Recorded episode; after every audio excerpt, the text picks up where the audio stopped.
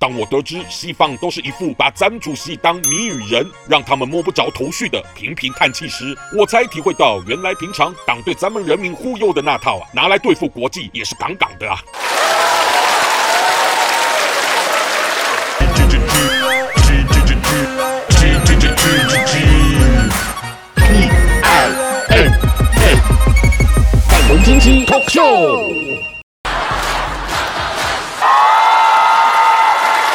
各位朋友，大家好，我是粉红鸡。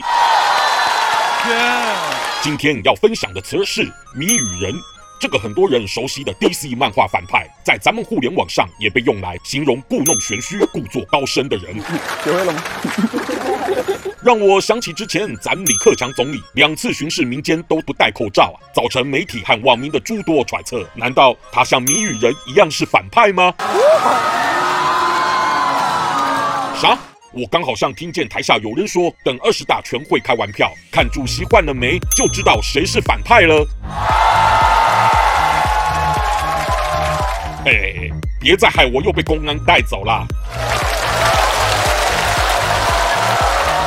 我还是对咱们习主席挺有信心的，尤其主席百忙中还亲赴香港，借此证明他说的牵挂港民，就像这两年来的一国两制，已足够放心，不会再有人有那胆子敢再上街抗议了。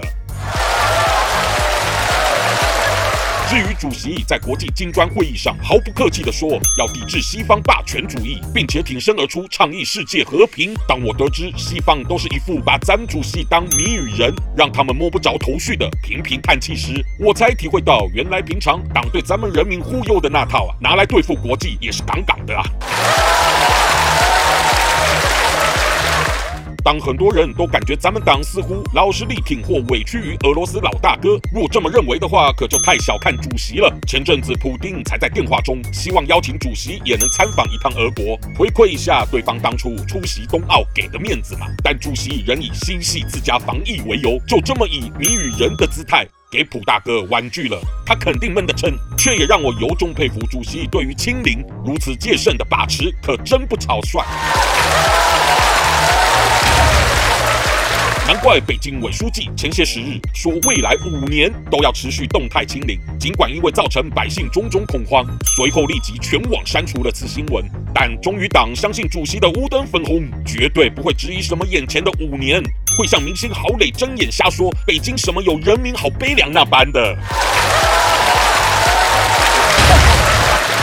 我是粉红鸡，谢谢大家。